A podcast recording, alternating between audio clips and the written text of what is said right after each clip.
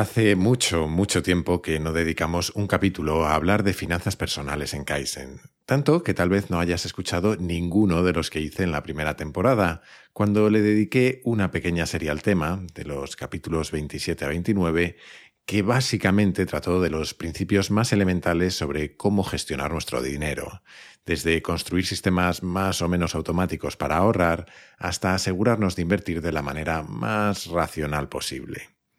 Han pasado más de dos años desde entonces y aunque creo que mucho de lo que te contaba sigue siendo válido, el mundo ha cambiado más de lo que yo podía imaginar cuando grabé aquellos capítulos. En un abrir y cerrar de ojos nos hemos plantado en un escenario postpandémico, o casi, uno ya no sabe cuándo se supone que acaba esto del COVID, con los gobiernos occidentales imprimiendo dinero como si no hubiera un mañana, con lo que parece el principio de un periodo de inflación como la que muchos de nosotros no hemos conocido en nuestras vidas adultas, y con casi todas las opciones de inversión marcando a menudo récords históricos, desde la bolsa a las criptomonedas.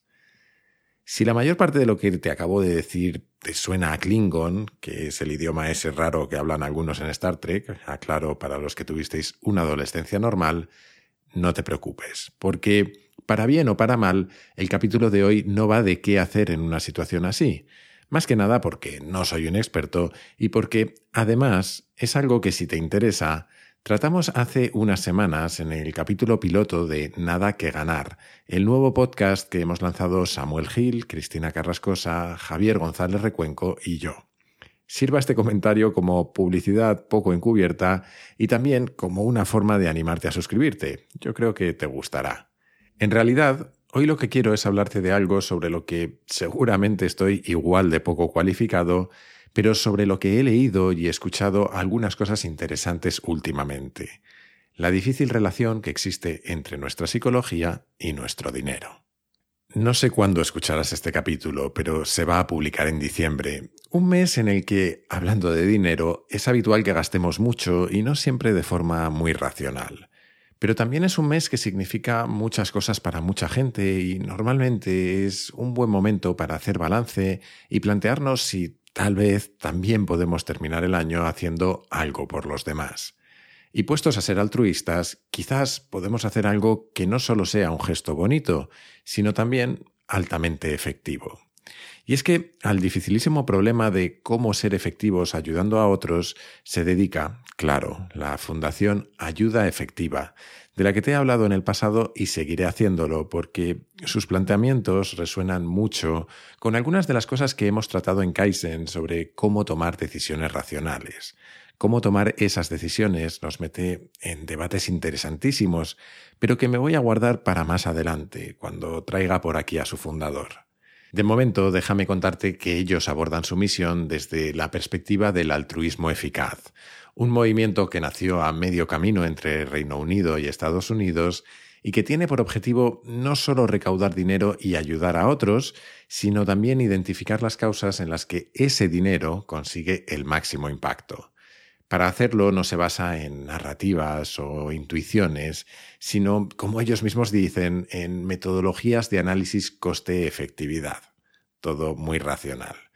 Es una misión difícil, pero a mí me parece apasionante. En esa exploración buscan problemas grandes, solucionables y desatendidos.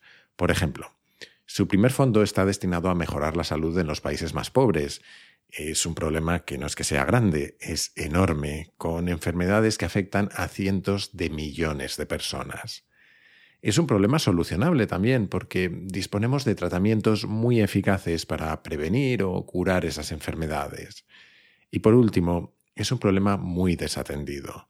El gasto en salud por habitante en España es más o menos 100 veces superior al de la República Centroafricana y unas 17 veces el de Kenia. A partir de este análisis han identificado tres problemas concretos a los que destinar su ayuda, la malaria, los gusanos parásitos y la deficiencia de vitamina A. Te hablaré más en el futuro de ayuda efectiva, pero si quieres apoyarles o simplemente aprender más sobre ellos, te animo a visitar su página web ayudaefectiva.org.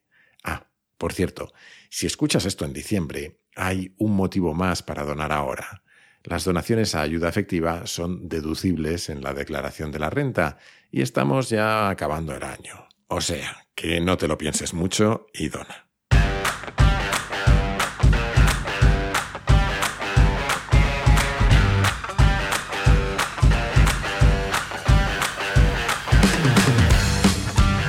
Soy Jaime Rodríguez de Santiago y esto es Kaizen, el podcast para mentes inquietas en el que te acerco a personas, a ideas y a técnicas fascinantes de las que aprender cada día.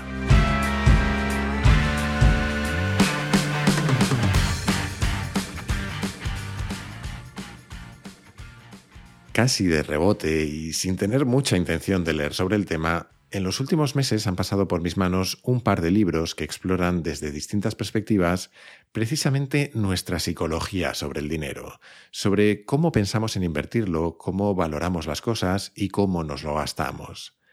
El primero es The Psychology of Money, la psicología del dinero, de Morgan Housel, y es un conjunto de reflexiones sobre cómo, por mucho que nos empeñemos, no somos todo lo racionales que nos gustaría y cuando invertimos nuestro dinero estamos enormemente sometidos a los vaivenes de nuestra psicología.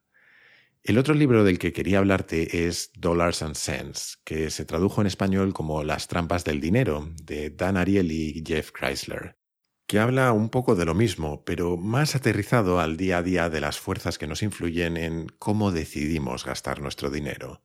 Por ejemplo, cosas como que solemos sentirnos peor después de pagar 200 euros a un cerrajero que ha conseguido que podamos volver a entrar en casa en solo dos o tres minutos, que si se hubiera tirado una hora trabajando y pegando golpes, aunque hubiéramos tardado una hora más en poder volver a entrar en casa.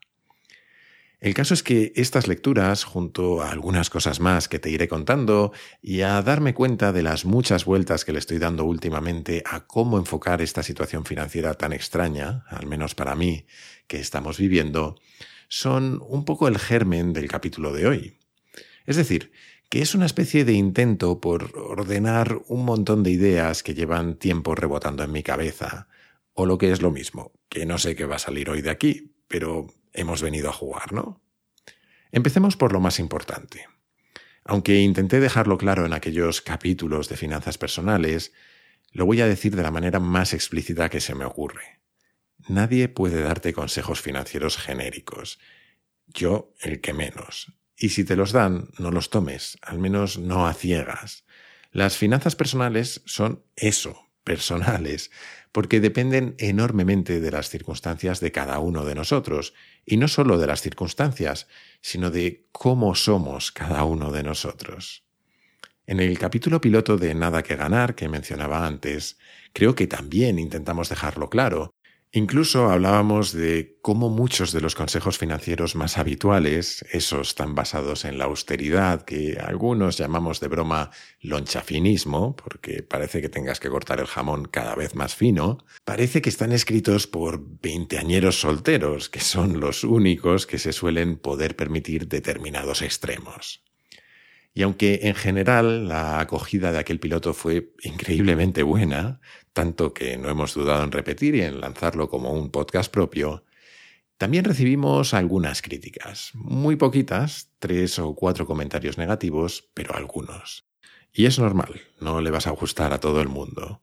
Lo que me llamó la atención es que prácticamente todas esas críticas iban en la misma dirección, que hablábamos desde perspectivas privilegiadas, o como decía un comentario de YouTube con menos tacto, que éramos cuatro cuñados con pasta divirtiéndonos. Y en cierto modo, esas críticas tienen algo de razón. Podríamos discutir algún día qué significa tener pasta y dónde está el límite que supone que la perspectiva de alguien ya sea tan diferente como para que lo que diga deje de ser útil para otros, o hasta qué punto, precisamente, la perspectiva de gente a la que le ha podido ir más o menos bien profesionalmente es más o menos valiosa. Eso es lo de menos. Pero es innegable que, teniendo en cuenta el dinero o sin tenerlo en cuenta, cualquiera de nosotros cuatro tenemos un punto de partida diferente al de otras personas, igual que es diferente entre cada uno de nosotros mismos, como es inevitable. Y es que esa es seguramente la mayor lección del libro de Morgan Housel. Para tener una relación sana con el dinero, necesitas entender no solo cuáles son tus circunstancias, sino cómo eres tú, cómo reaccionas ante las pérdidas o ante las ganancias, cuáles son tus aspiraciones, en qué quieres gastar el dinero o qué es importante para ti. Lo cierto es que no somos hojas de cálculo, por más que a algunos nos gustaría a veces serlo. Está muy bien la teoría, es fundamental saber qué es lo racional ante una situación, pero luego no siempre somos capaces de aplicarla. Un plan solo es útil si puede sobrevivir a la realidad, y la realidad es que nuestro futuro está siempre lleno de incertidumbre. Si eres joven y ganas más de lo que gastas, la teoría habitualmente dice que la mejor manera de optimizar tus ganancias a largo plazo es invertir todo o casi todo lo que puedas. Incluso puede que hayas leído que el fondo de emergencia son los padres, que lo único que necesitas tener en tu cuenta corriente es poco más que lo necesario para pagar los gastos del mes, y que todo lo demás deberías meterlo en bolsa o en cripto o en lo que sea que te pueda dar un retorno elevado. Y puedes tener incluso claro que lo que querrías hacer ante un colapso de la bolsa o una caída del precio de Bitcoin es seguramente mantenerte sin vender o incluso comprar más. Pero si un día amaneces y tienes un 30% menos porque se ha desplomado su valor y resulta que tienes muy poco dinero en tu cuenta corriente porque casi todo está invertido y te empiezas a agobiar por si esta crisis significa que te vas a quedar sin trabajo y por cómo vas a pagar la hipoteca o el alquiler o porque vas a tener que vender el coche o tirarte un año comiendo comida basura y ya no tienes edad para hacer esas cosas, y al final la presión te puede y vendes en el peor momento cuando el mercado está más bajo, pues hombre, a lo mejor no ha sido la estrategia más racional.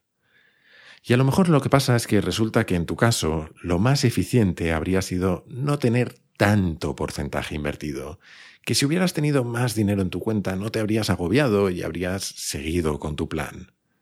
O a lo mejor eres todo lo contrario y que de hecho podrías haber tenido incluso menos dinero en tu cuenta y te habrías mantenido imperturbable o incluso te habrías apretado un poco más el cinturón para invertir mientras todo caía y a la larga te habrías forrado. Pero es que una cosa es el modelo y otra cada uno de nosotros. Invertir, como todo en esta vida, tiene un precio, que no se paga en dólares o en euros, sino en volatilidad, miedo, duda, incertidumbre o arrepentimiento. E invertir es aceptar que tenemos que pagar ese precio y también entender cómo de caro es para cada uno de nosotros, y para estar en paz con ese precio, pocas cosas importan más que entender cuál es nuestro juego y cómo de diferente es del de otros. Porque si conoces a gente que está ganando mucho dinero con cripto o haciendo trading o apostando a resultados de fútbol, que en muchos casos no son opciones tan diferentes, puedes tener la tentación de hacer lo mismo, pero Tú no eres esas personas. Quizás no tenéis los mismos planes vitales o la misma necesidad de gastar o la misma tolerancia a las pérdidas. Seguir lo que hacen otros por miedo a quedarte fuera, sin plantearte qué es lo apropiado en tu caso, es una receta estupenda para llevarte un disgusto. La realidad es que cada uno de nosotros optimizamos para cosas diferentes y tenemos sensibilidades distintas. Y por cierto, esto no va solo de si tienes hijos o no, ni de si tienes la casa pagada o de qué tal llevas la volatilidad. Un caso extremo, pero que conviene recordar, son las múltiples trampas de pobreza que dan para un capítulo entero en sí mismas.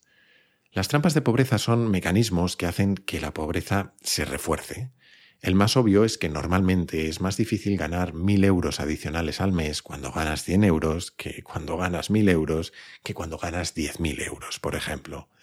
Hay toda una serie de fuerzas que hacen que salir de la pobreza sea más difícil que mantenerse rico. Aunque no es de esto exactamente de lo que te quería hablar, sino de otro aspecto muy relacionado, y es cómo decisiones financieras que pueden parecernos irracionales cobran sentido cuando tu escala de valores es diferente. Y cómo lo que a priori nos puede parecer un capricho superfluo, como que una madre soltera e inmigrante que necesita ayuda del gobierno para llegar a final de mes pague una suscripción a Netflix, tiene todo el sentido cuando comprendes que es el único ocio que puede permitirse para ella y para sus dos hijos, como cuenta un estupendo artículo de Jotdown que te dejo enlazado en las notas. Creo que una de las cosas que más me repito a mí mismo es que lo mejor en esta vida es intentar no juzgar a los demás o hacerlo lo menos posible. porque lo que me parece irracional quizás me parecería lo más lógico si estuviera en las circunstancias de otra persona. Sin irnos a estos extremos, otra de las lecciones del libro de Hausel es que ganar dinero invirtiendo y mantener ese dinero son habilidades diferentes. Conseguir dinero conlleva asumir riesgos, ser optimista y exponerte, pero conservar tu dinero suele suponer lo contrario de arriesgarse. Requiere humildad y cierto miedo de que lo que has ganado puede desaparecer tanto o más rápido de lo que llegó. Requiere ser consciente de que al menos parte de lo que has ganado tuvo que ver con la suerte y que, por lo tanto, los éxitos del pasado no tienen por qué repetirse indefinidamente. Pero bueno, volvamos a eso de qué gastos son racionales y cuáles irracionales. Porque dejando de lado los extremos, aquí es donde entra en juego el libro de Ariely y Chrysler, que lo dedican básicamente a ver qué factores hacen que gastemos de manera irracional.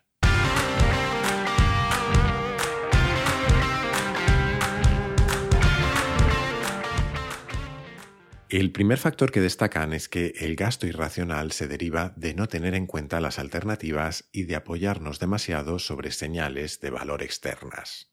Toma ya, vamos por partes. El dinero no deja de ser un concepto abstracto con el que los seres humanos no nos relacionamos tan bien como creemos. Para empezar, cuando decidimos comprar algo, no solemos plantearnos a qué renunciamos en su lugar o, si lo hacemos, rara vez lo pensamos de manera objetiva. Se nos da mal, de por sí, comparar el valor de unos zapatos con el de una batidora. Aunque cuesten lo mismo, no nos es fácil entender cuál nos aporta más. Podemos ser conscientes de que si nos compramos un coche nuevo vamos a tener que hacer sacrificios e ir un poco más apretados, quizás salir menos a cenar o viajar un poco menos. Pero no deja de ser una comparación entre algo tangible y en el presente, que incluso puede parecernos una ganga porque está descontado, y un futuro diferente, con múltiples variables y difíciles de cuantificar. Si comparar objetos como la batidora y los zapatos nos cuesta, imagínate lo que nos cuesta comparar objetos con experiencias y el presente con el futuro. Es más, es que no es que se nos dé mal comparar, es que se nos suele dar fatal valorar las cosas, tanto que nos apoyamos mucho en pistas externas. Por ejemplo, en si algo está descontado y cuál era su valor anterior. Un ejemplo clásico es el de la cadena de tiendas Penny en Estados Unidos. Durante décadas, su seña de identidad fue que sus productos tenían un precio, generalmente inflado, pero que mediante descuentos, rebajas y cupones se podían conseguir mucho más baratos. Hasta que en 2012 su nuevo CEO decidió acabar con esta práctica de precios que él consideraba engañosos. Se cargó todos los descuentos y rebajas y bajó los precios al que sería su valor si se aplicaran. Algo aparentemente lógico, pero que hizo que las ventas se desplomaran. Los clientes dejaron de sentir que estaban consiguiendo chollos porque ya no tenían con qué comparar. Otro aspecto interesante es cómo hacemos nuestra contabilidad mental, es decir, cómo clasificamos mentalmente los gastos en los que incurrimos. Imagina que vas camino de un concierto con una entrada que te ha costado 100 euros, pero que, precisamente por el camino, la entrada sale volando y se acaba colando en una alcantarilla. Vamos, que la has perdido. Pero siempre puedes comprar otra por 100 euros más e ir al concierto. ¿Lo harías? ¿Y si la situación fuera diferente? ¿Y si lo que ha sucedido es que perdiste un billete de 100 euros cuando ibas a comprar la primera entrada del concierto? ¿Sacarías otros 100 euros y la comprarías? Racionalmente, ambos escenarios son iguales, pero en la práctica, para la mayor parte de la gente, significan cosas distintas. Muchos no comprarían la segunda entrada porque ya se habían gastado el presupuesto que querían permitirse en el concierto, pero sí sacarían más dinero para comprar la entrada tras perder el billete, porque en su contabilidad mental ese dinero nunca llegó a gastarse en el concierto. O eso dicen los autores. Yo no me siento muy reflejado, la verdad. En lo que sí me siento más identificado es en cómo cuánto estamos dispuestos a gastar depende muchas veces de algo tan subjetivo como lo justo que nos parece. Un día cualquiera, tras una reunión en la que un equipo de consultores trajeados se han tirado cinco horas presentando soluciones que sabes que jamás funcionarán en tu empresa, te enteras de que van a cobrar varios cientos de miles de euros por el proyecto. Son caros, pero al parecer son los mejores, o eso dicen los que deciden.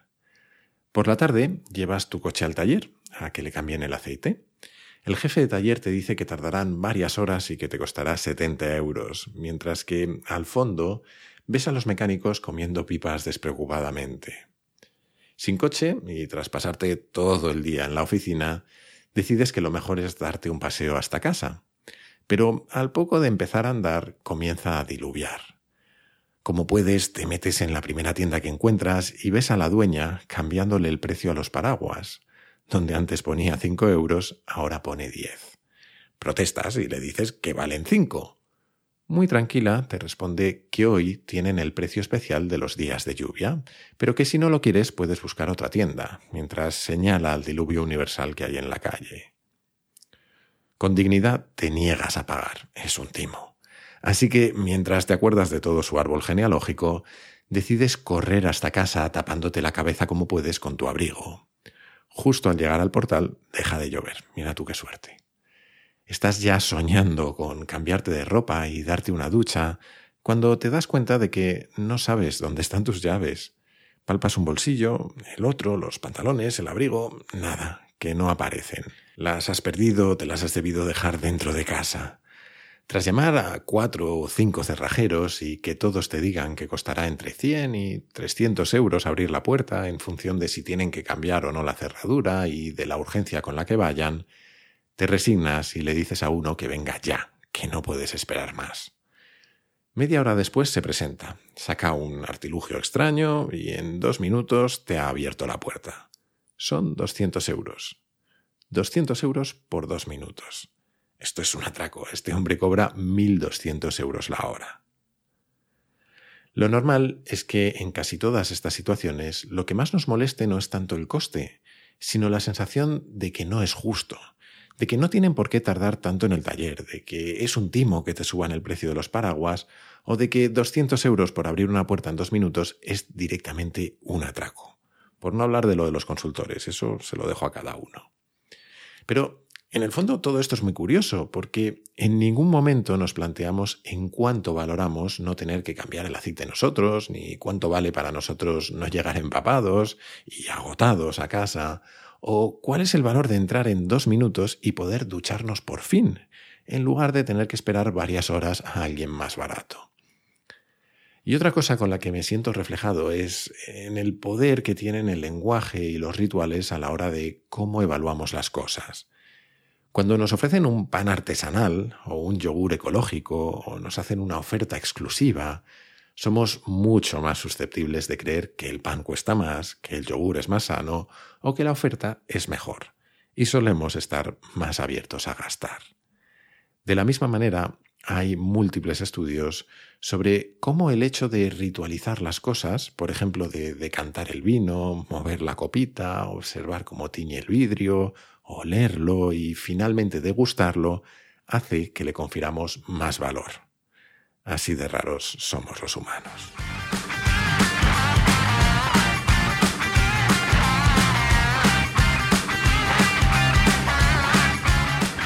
Mis conclusiones de ambos libros y de alguna cosa más que te voy a contar ahora son, creo, bastante obvias, pero también pienso que nunca está de más tenerlas presentes. La primera es que el mejor portfolio de inversión posible es el que te deja dormir por las noches ese que asume un riesgo tolerable para ti para conseguir una rentabilidad suficiente. Y normalmente también el que te deja cierto margen de seguridad por si las cosas no salen como esperabas. No es seguramente la forma de inversión más sexy del mundo, no es algo de lo que normalmente presumirías en una cena con amigos, pero es la forma más racional de asumir que eres irracional. La segunda conclusión es algo en lo que de una manera u otra coinciden ambos libros. Los Ferraris no compran respeto. Mucho de nuestro gasto es una forma de señalización, como casi todo lo que hacemos. Y es inevitable que señalicemos. Somos seres sociales y forma parte de nuestra manera de relacionarnos entre nosotros. Pero si hablamos estrictamente de cómo gastar dinero lo más racionalmente posible, Señalizar mediante el lujo es una de las maneras menos razonables de hacerlo. Y de paso tampoco es una forma de conseguir respeto, pero eso es otra historia. Dicho esto, mi tercera conclusión es diferente de la de estos dos libros. De una forma u otra, es relativamente sencillo entrar en una lógica lonchafinista, de esas que te decía al principio si sigues más o menos estos razonamientos. Asumir que lo más racional es siempre necesitar menos y gastar menos, ser lo más frugales posibles. Que la diferencia entre ganar mucho dinero y ser rico está en cuánto de ese dinero nos queda libre para hacer lo que queramos o cuánta flexibilidad tenemos para gastarlo en el futuro. Y todo eso es verdad y para mí es la base de una relación sana con el dinero. Pero como yo soy alguien con cierta tendencia al lonchafinismo, hay una reflexión de un tipo que se llama Ramit Sethi que me gusta especialmente. ¿Por qué lo complementa? Él tiene un libro con un título muy poco sugerente, I Will Teach You to Be Rich, algo así como Te voy a enseñar a ser rico. Uno de esos que es inevitable pensar que a quien de verdad han hecho rico es a él. De hecho, el libro no lo he leído, lo confieso, pero sí le he escuchado en diferentes entrevistas y he leído algunos posts suyos y dice algunas cosas bastante razonables. A lo mejor otro día te cuento más de él, pero lo que más me ha gustado de todo lo que le he oído es que vivir como un rico no es necesariamente gastar mucho en todo, sino que podemos diseñar nuestra vida de ricos, si elegimos una o dos áreas concretas en las que queremos enfocarnos. Como si fueran los diales del volumen de un aparato de música, podemos decidir subirlo al máximo en un tipo de gasto y bajarlo en los demás. Si lo que te apasiona es viajar, puedes plantearte maximizar eso a costa de lo demás, viajar varias veces al año. O si odias cocinar, como yo, puedes usar un servicio que te envíe comida a casa. En general, de lo que habla es de que hay muchas cosas que pueden parecer superfluas o incluso extravagantes, pero que, si son realmente importantes para ti, pueden ser una buena forma de gastar dinero.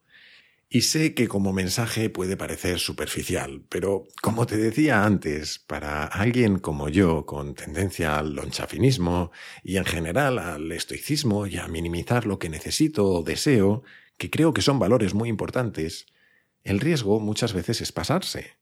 Y en el extremo, nuestra psicología puede llevarnos a acabar en algún punto entre Mr. Bean y el tío Gilito, según lo exitosos que seamos. Y una relación sana con el dinero también tiene que ver con saber gastarlo y hacerlo en cosas que son importantes para nosotros. O mejor aún, en personas que son importantes para nosotros. Porque no lo he dicho, pero eso de los diales también puede incluir ayudar a otros.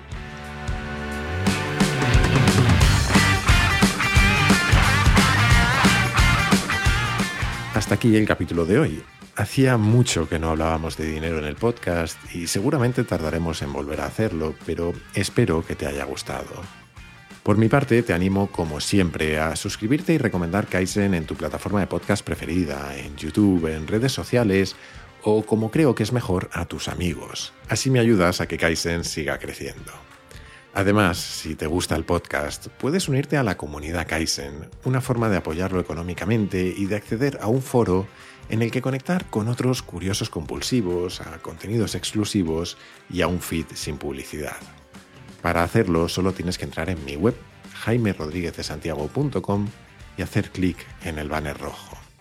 Y desde esa misma web o desde mi Twitter, arroba jaime-rds, puedes hacerme llegar tus comentarios, tus sugerencias, lo que tú quieras. Siempre contesto, aunque a veces tarde un poco. Y esto es todo por hoy. Como siempre, muchísimas gracias por estar ahí y hasta la próxima.